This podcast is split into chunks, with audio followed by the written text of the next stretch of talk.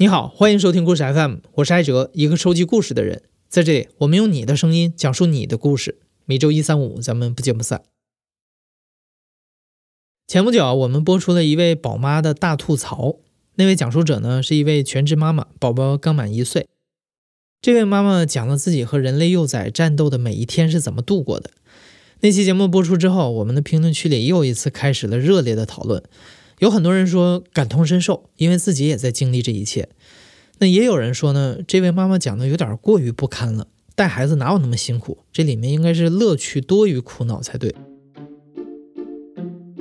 那今天作为一个奶爸爸，我觉得我也可以说几句，因为我儿子前些天刚满一周岁。听那位妈妈讲的时候，我觉得最有共鸣的部分就是哄孩子睡觉。其实我们家宝宝也算是个天使宝宝，刚出生没几个月，晚上他就能睡整觉了。反倒是最近这一阵子，他半夜总要醒来哭闹两三次，我就得哄睡。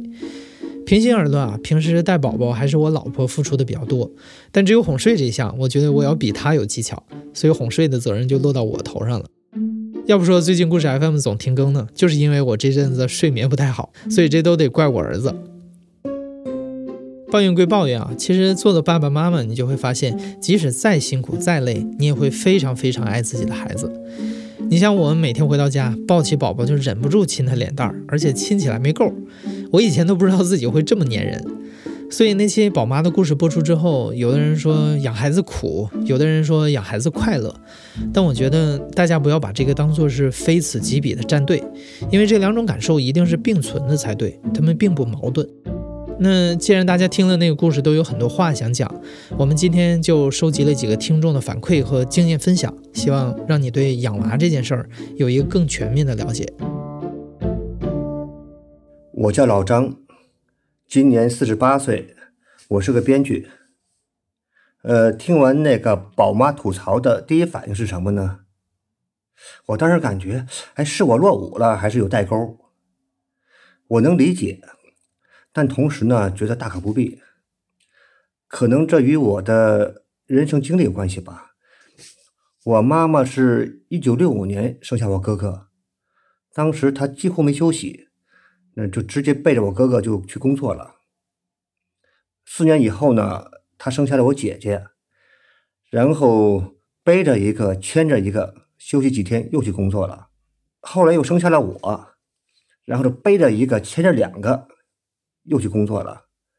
当时他的工作场所呢是个林场，所以呢带孩子进去呢还比较方便，没什么忌讳的啊。我记得我小时候好像四五岁的时候就去了幼儿园，当时呢我属于那种散养状态，去幼儿园是我自己走过去的，然后像上班一样定点过去，定点回家，不用人接送的。所以我你说我的育儿经验是什么？我觉得应该比较佛系吧。那我爱人那边呢？他更神奇，他是一个台湾人，他有两个哥哥，七个姐姐，他肯定更是散养了嘛。所以他这个育儿的想法呢，和我差不多，顺其自然。呃，我有两个女儿，老大呢是一九九六年出生的。呃，说到这个佛系，生老二的时候，我印象特别深刻。头天晚上，我爱人挺着大肚子。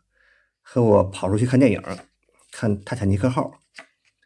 看完第二天早晨就要生了，我赶紧去办这个手续，手续没办完，已经生出来了。呃，太快了，因为他是剖腹产，孩子太大。对了，我我家老大呢也是剖腹产，也是非常大，八斤。所以在我们印象里，这个生孩子不是特别困难的事情。我还开玩笑。我说，假如知道老二也是剖腹产，当初啊，肚皮就别别缝上了，留个拉链一拉多简多简单呢。然后生完老二，在医院里住了大概三天就出院了。出院以后，我爱人呢休息了两三天吧，就可以和我们凑一桌打麻将了。这是很自然的事情，没有觉得说特别艰辛的还是怎么样。因为我当爸爸的时候我才二十四岁。像同龄人，他们在这个年纪到处游山玩水、喝酒、去酒吧、去唱歌、去打球，我通通不行。我一下班呢，就得待在家里带孩子、哄孩子。因为这两个孩子呢出生以后，我爱人呢都没有奶水，所以呢必须要用牛奶来喂养。当时呢晚上肯定这活都落到我身上了。好在呢我比较喜欢打游戏，我一般呃一边呢就打着游戏，一边哄孩子，一边喂奶。老大呢是比较好养的，因为他呢能吃能睡，呃，但是在喂牛奶的话，隔几个小时喂一次，有时候半夜三更，哎，我也累呀，怎么办呢？我就在他脑袋旁边放一个小枕头，调整一个角度，把奶瓶放在上面，然后让他自己给他喝，喝着喝着他就睡着了。我爱人还说呢，说你不能浪费啊哈，他喝不完你喝。结果过不多久，孩子胖了，我也胖了。老大特别特别省心，那么老二呢就不行。老二呢挑食，老二呢小时候呢什么都不吃，什么不吃我们不管他。如果你不吃的话，那好，那说明你不饿。你饿了肯定什么都吃。你这顿不吃没关系，下顿不吃没关系，第三顿你肯定会吃。果然如此。累人的事情就是老大呢，虽然能吃能喝，但是呢，他会做噩梦。前两个月的时候爱做噩梦，一做噩梦呢就会哭，就会吐奶，吐一床。我爱人那时候有点那个抑郁症，产后抑郁吧，然后特别烦躁，然后我就帮忙去换床单，去哄孩子。然后后来我发现一个诀窍，我那个孩子呢，我家老大呢，不知道为什么他特别喜欢听。张学友的有一首歌叫《你给我的爱最多》，我每次一唱，他立马就不哭，哎呀，就目不转睛的盯着我，立刻就哄好了。由于这个天天唱啊，天天唱这首歌呢，后来就变成我的招牌歌曲了，去 KTV 每次必点。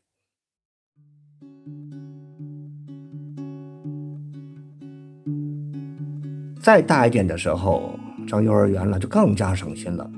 我对他们呢是没有任何要求的，应该说，我觉得呢哈，培养孩子呢也无所谓培养，不用太刻意。我觉得性格比什么都重要。我觉得我们有责任把孩子变成一个对世界充满善意的人，懂得分享的人，把快乐当成第一目标的人。所以我们也从不强求他们做什么。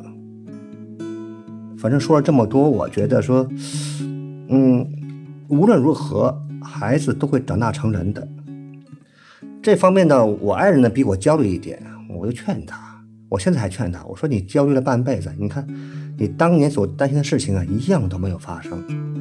现在两个孩子呢，一个在台湾创业，成了一个工作室，一个呢在台湾读大学，都挺好的。我觉得我们只要放平心态，一切都会很顺的。接下来这位讲述者卡卡生活在海外，因为疫情的影响呢，父母没法过去帮忙，她和老公只能自己带着未满两岁的老大和仅仅三个月的双胞胎弟弟。一胎和二胎截然不同的养育经历，让卡卡意识到每个宝宝都有自己的特殊性，每个妈妈也情况不同。你很难以某一种经验来评价其他人。嗯，大家好，我叫卡卡，我现在生活在海外。我今年三十二岁，是三个宝宝的妈妈。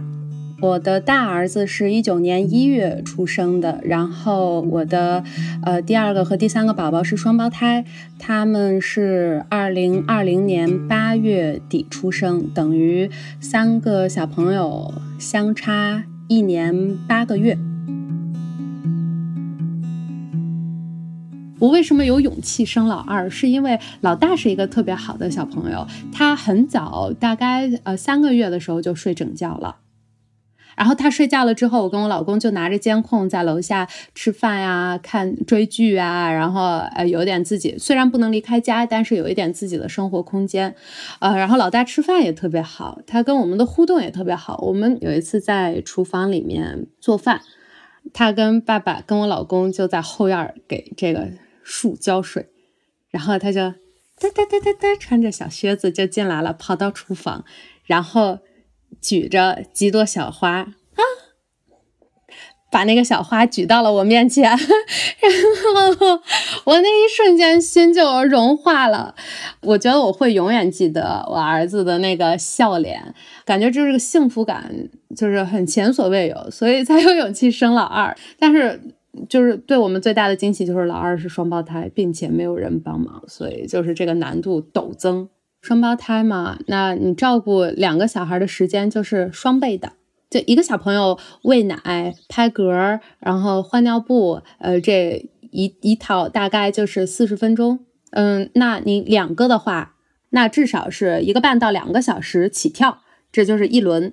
然后他们现在一天至少是六次到七次喝奶，那光照顾喝奶，就是拍嗝、换尿布这件事情，大概就是一天一半的时间花在上面。我还锻炼了一个技巧，就是在他们小月龄、体重还不是特别重的情况下，我可以一手抱一个，同时抱两个拍嗝。因为我之前那个戴那个运动手表嘛，我大概呃，他们刚回家的第一个月，大概每天的睡眠可能连四个小时都不到。小朋友当然他会成长，会每个阶段你你有不同的挑战，但是呢，这个过程很慢，非常慢，它无限的放大了。你在每一天的这种消耗，每一天的面对他的这种生活，我觉得真的是一个特别特别容易抑郁的。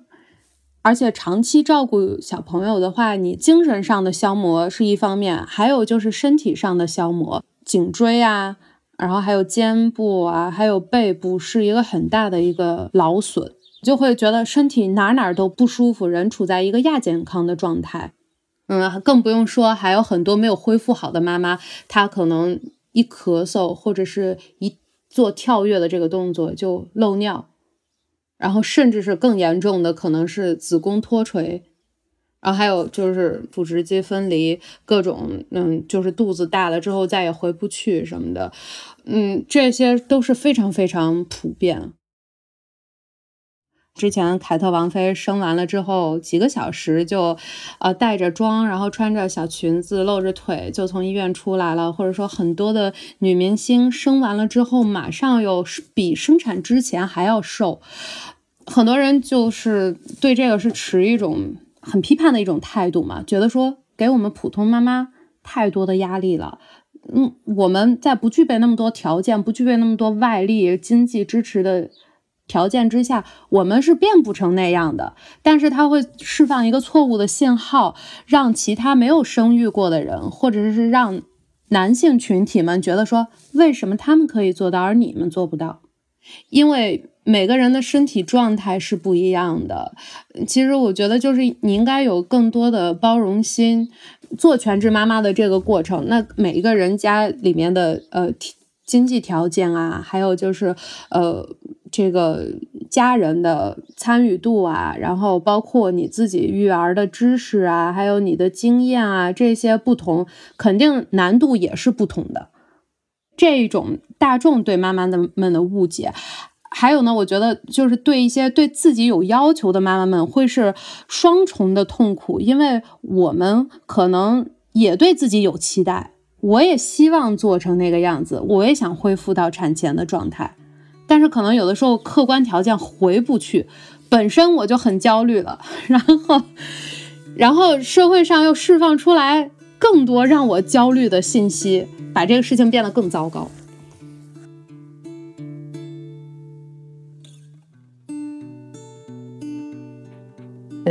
大家好，我是 Lisa，呃，今年三十五岁，然后现在是一名企业的私企吧，私企的中层。上周我的节目，我觉得印象特别深刻，是因为就是女主说的这些事情，就是产妇之后身体经历这些，每个女人都会有，像乳房下垂、漏尿。有一件事情比较搞笑，我现在就要打喷嚏，超过第三声、第二声就会漏尿，觉得有时候很搞笑，你都不敢使劲打喷嚏，你知道。然后在女主，我觉得她的整个育儿过程，觉得。真的很顺利，比起绝大多数女女性来说，真的很顺利。至少爸爸也也有在参与，而且婆婆没有参与。我觉得这个真的是一件很幸福的事情了。呃，我女儿今年是呃六岁，等他是一四年十月出生的。当时是因为做了剖腹产嘛，记得刚出院，小孩没有奶水，大概是第六天还是第七天的时候，因为邻居过来看看小孩嘛，然后就问我婆婆说：“那小孩现在给娃吃的是喝母乳还是喝奶粉？”然后你知道我婆婆就当时就当着我的面。就特别阴阳怪气，就说一句：“哼，弄啥呢？都出院六七天了，我娃一口一口奶都没吃，就意思还在喝奶粉，你知道？就 就当时觉得特别委屈，这没奶水，就不是我愿意的，对吧？就我们各种办法都试过了，因为那个乳头内陷，就小孩含不到嘴里头。”然后我们当时买的那个贴了上面那个吸乳的，然后让小孩来那么做，他就是没有，就最后我们都快要放弃，跟我老公俩说，那要万一不行就吃奶粉呗。然后说不行，再试一下。你知道当时觉得自己没有奶水就不是一个合格的母亲，就是那种，就有有点道德绑架，你知道不？然后就是整个的 育儿过程中有很多奇葩的事情，你知道，第一个就是。就是月子餐，你知道，当时没有什么概念，就说给自己来制定什么月子餐，因为农村条件也不允许。然后就是我婆婆做饭，但刚好，你就好巧不巧的那两天，我婆婆手骨折了，没法做饭。然后早上就是吃个蒸蛋糕，然后早饭十点半，就他们吃啥我吃啥。但是那段时间因为我公公炒菜，因为男性嘛，就是可能味道比较重，酱油倒的特别多，你知道。导致那个菜就不太敢吃，然后比较搞笑奇葩的就是晚饭。嗯，晚饭大概是七点左右吧，我婆婆会敲门进来问，说是，嗯，那晚上你咋办？你看你吃啥？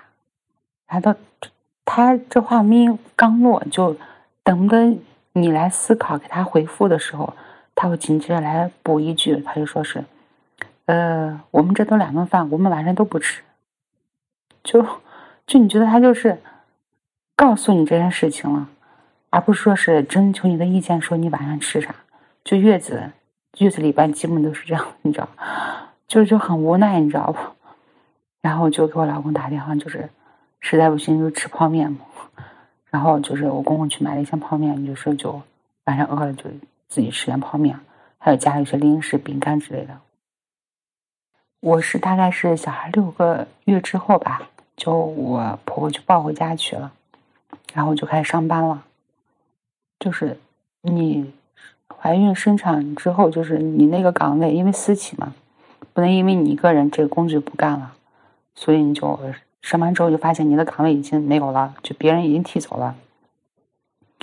然后领导呢，就是碍于面子给你安排一个，就就是个虚职吧，就是 就干了一年多，就是没有具体的。工作就是需要哪块着急干啥，你就来综合性的，你来干，然后就没有绩效了嘛，当然待遇就会少一些。最关键是就是你觉得自己就跟社会好像有点有点脱节感觉是，再加上就是我我老公，我们因为我们当时说好了，因为是一个礼拜回家看一次小孩儿，因为我当时没驾照嘛，有一次我就给他打电话，因为九天了都没回去。我就特别想小孩儿，然后就给我老公打电话。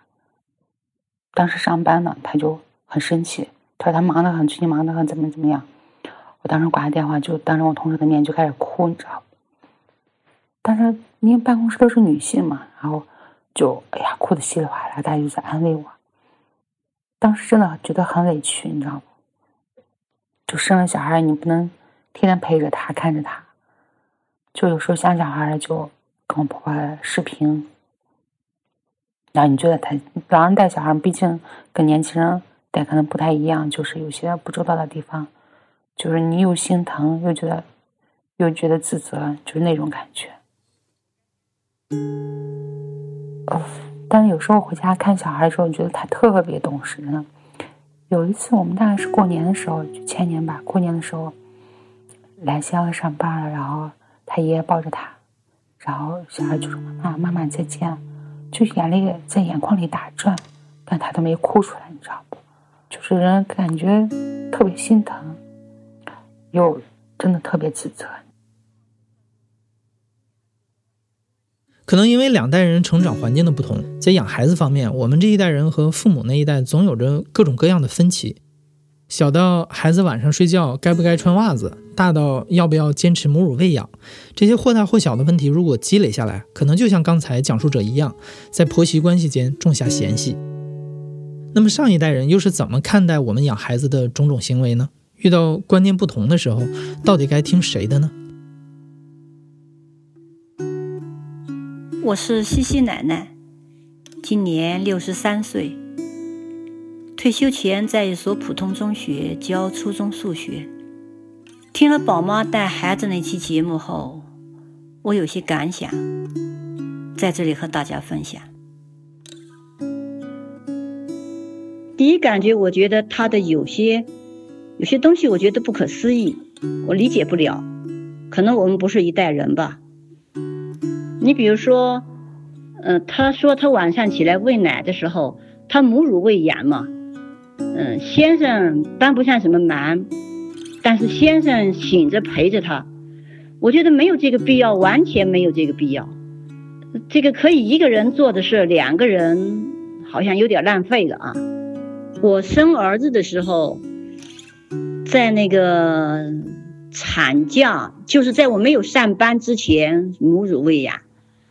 嗯，一般带孩子就是我带，家人不插手的。那时候也没有婆婆，婆婆也没帮忙，就我和先生两个人嘛。有什么事情呢？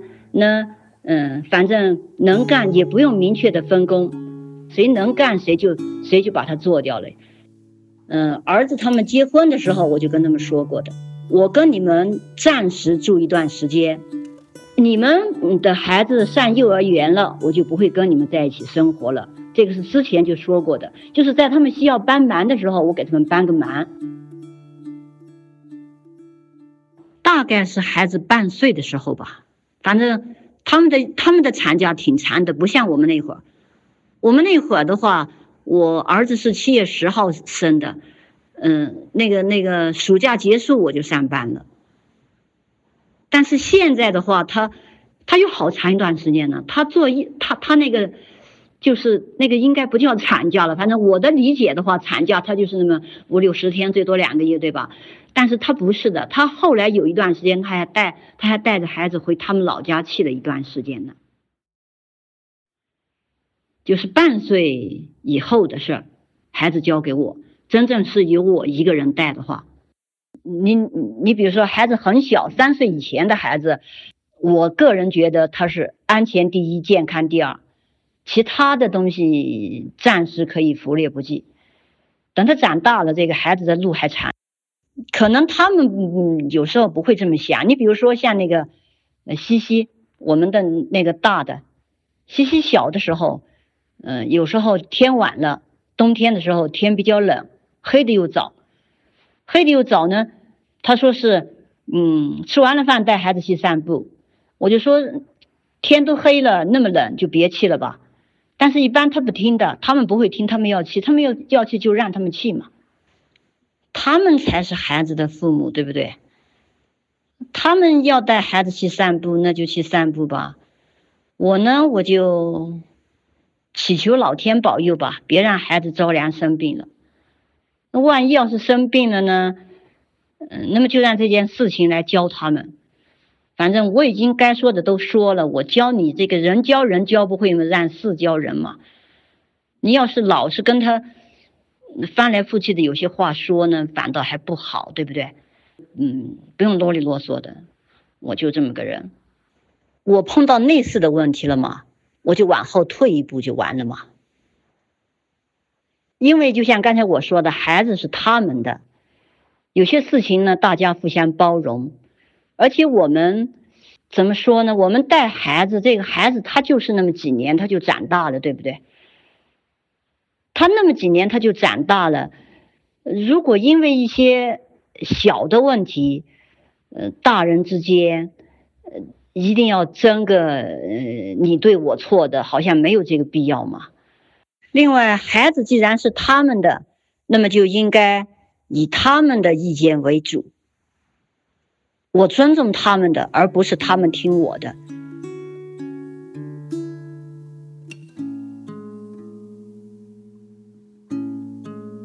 接下来的这位宝妈生活在芬兰，当地的社会保障体系是非常完善。原本芬兰的宝妈就享有令人羡慕的超长带薪产假，而为了进一步促进性别平等和鼓励生育，去年芬兰政府还提出了增加新手爸爸的假期到将近七个月。除此之外，新手爸妈们还会得到很多额外的社会性关怀。我是苏苏，今年三十三岁，交互体验设计师。现在居住在芬兰的赫尔辛基。听完上期的节目，好多东西都是感同身受，就是像听到了自己的历程。我的宝宝今年五月初出生，现在六个多月，宝宝比预产期晚了两周，因为脐带绕颈还有胎心过快的关系，嗯，我进行了剖腹产。除了剖腹产，嗯，带来的。就是身体上的疼痛之外，觉得最困难的就是从来没有想过带娃是一件这么心力憔悴的事情。感觉它是我做过最难最苦的事，也可能是因为我第一次做妈妈，缺乏睡眠是第一个困难。因为宝宝要喝奶，嗯，所以它打乱我全部的生物钟，然后再加上芬兰的夏季白天很长。在赫尔辛基这边，嗯，大概是晚上十一点左右天黑，然后早上一点多天又亮了。我就是这样看着日出日落，熬过了无数个喂奶的夜晚。然后第二个最困难的就是没有奶水，由于是剖腹产，奶水就是产出的会比较慢一些，所以我一听到孩子哭就会紧张，然后在家也是。尽量做到要安静，然后就怕吵醒他，因为我没有没有奶可以喂他。还有一个问题就是自我中心的矛盾，就有娃以前我是我自己世界的中心，我有自己的爱好，然后有朋友可以聚会啊，有自己的工作。但是娃刚出生的时候，我就觉得完全没有自我，我所有的一切都是围着他转。就是有一种自我被丢失的失落感，然后非常强烈的不快乐、不自由的感觉。就在前一个月的时候，嗯，我并不觉得他是我的孩子，我觉得他更像是一个我很害怕单独相处的小怪物。我不想靠近他，嗯，有时候也不想喂他。我其实产后抑郁了一个月左右的时间，嗯，我有时候会很急躁，然后会突然就哭或者发脾气。但是我的先生，嗯，他默默的忍受着这一切，然后安慰我，并且做着全部的饭菜和家务，然后我觉得很感动。像我先生，他现在是每个周末两天专心在家里带娃，我就可以有自己朋友聚会，或者我可以进行我自己的学习计划。我先生可能是比较典型的北欧男人，就是特别会带娃的那一类型。还有一个个人体会，就是在芬兰生娃也是一种很幸福的事情，因为整个体系设计的对母婴是非常的友好，他们也很鼓励爸爸参与到生娃带娃的整个过程中。在芬兰，我们给母亲的产假，以及父亲单独的假，还有父母都可以休的父母假，加起来大概有一年左右，而且这些都是带薪的假。如果有需要的话，可以根据家庭情况，呃，延期更长的假。各种服务可以帮助新手父母更科学的去带娃。比如说，我们的宝宝出生大概是五天左右的时间，就会有护士，妇幼保健局的护士到家里来家访，然后他们会查看整个宝宝生长的环境以及我们用的一些设备符不符合宝宝安全的需要。然后也会解答我们各种存在的问题和疑惑。在芬兰，每个月我们都需要去做婴儿的检查。在妇幼保健局，对婴儿做检查的时候，其实他们对母亲也是很关心的。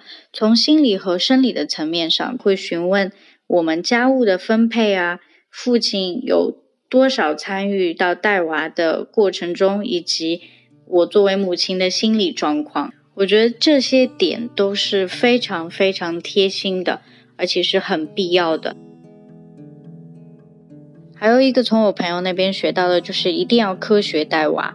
说睡眠训练，这是对大人和小孩都非常有好处的一种方法，非常的推荐。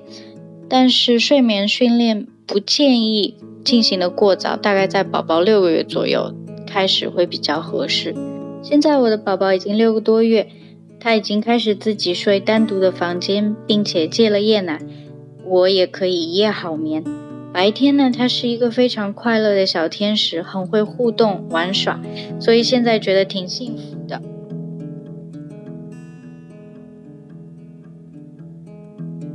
最后，这位讲述者要跟我们分享一则育儿当中发生的趣事，鼓励爸爸们多多参与到育儿之中，一回生，二回熟。大家好，我是瑞瑞的妈妈，今年二十九岁，是一名小学老师。听了上一期的节目，我的第一反应是，这位妈妈好厉害，独自带着孩子，还努力的学习育儿知识。同样作为宝妈，我都没有做到，感觉很惭愧。我的宝宝叫瑞瑞，男孩，现在四个月了。嗯，因为工作压力大，婆婆催的比较急，备孕两年没有怀上。所以我和老公就去做了试管婴儿。印象比较深刻的事情是，出了月子以后，我就带着月嫂孩子和我老公去了我妈家。嗯，到了家以后，把孩子放到了卧室的床上，就闻到了一股特殊的气味，我就知道应该是宝宝拉了。我就跟我老公说：“老公，你把宝宝的纸尿裤换一下。”嗯，因为我老公整个月子都没有参与到这个这个。育儿中，因为他在外面出差，嗯嗯，他把纸尿裤打开以后，往后先是往后退了一步，捏着鼻子对着月嫂说：“王姨，王姨，他拉了。”然后马上跑出去，他趴在窗户上对着王姨说：“王姨，宝宝拉了。”过了那么几天，我老公在给宝宝擦洗。完了以后晾屁股的时候，他觉得晾的比较久，就用嘴吹了一下宝宝的屁股，结果宝宝没忍住，又拉出了一点臭臭，其中那么几滴崩到了我老公脸上。因为之前的经验，我老公就闭上眼睛深呼吸了一下，拿着湿巾继续给宝宝擦，擦完了以后晾干了以后抹上护臀膏。把纸尿裤给宝宝穿好，他又去卫生间把他的脸洗了，手洗了。这件事情让我知道了，要让老公多给孩子换纸尿裤，因为这是一个必须要经历的过程。